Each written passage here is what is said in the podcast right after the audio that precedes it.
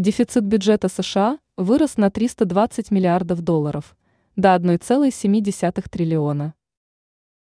В завершившемся финансовом году дефицит бюджета Соединенных Штатов Америки вырос на 320 миллиардов долларов и достиг отметки 1,7 триллиона. Об этом широкую общественность в совместном заявлении уведомили Белый дом и Министерство финансов. Данные на конец года показывают, что дефицит за 2023 финансовый год составил 1,7 триллиона долларов. На 320 миллиардов долларов больше, чем дефицит предшествующего года, цитирует релиз МИ России сегодня. Отметим, что в США финансовый год завершается в конце сентября.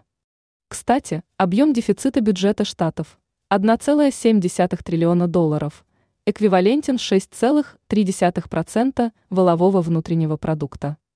Согласно отчету, дефицит бюджета по-прежнему более чем на 1 триллион долларов ниже, чем в период, когда Байден вступил в должность президента.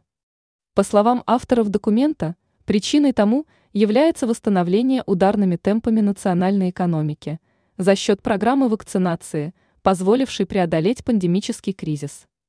Помимо того, как отмечается, в нынешнем году американский лидер подписал двухпартийный закон, который позволит снизить дефицит еще на 1 триллион долларов в 2024 году.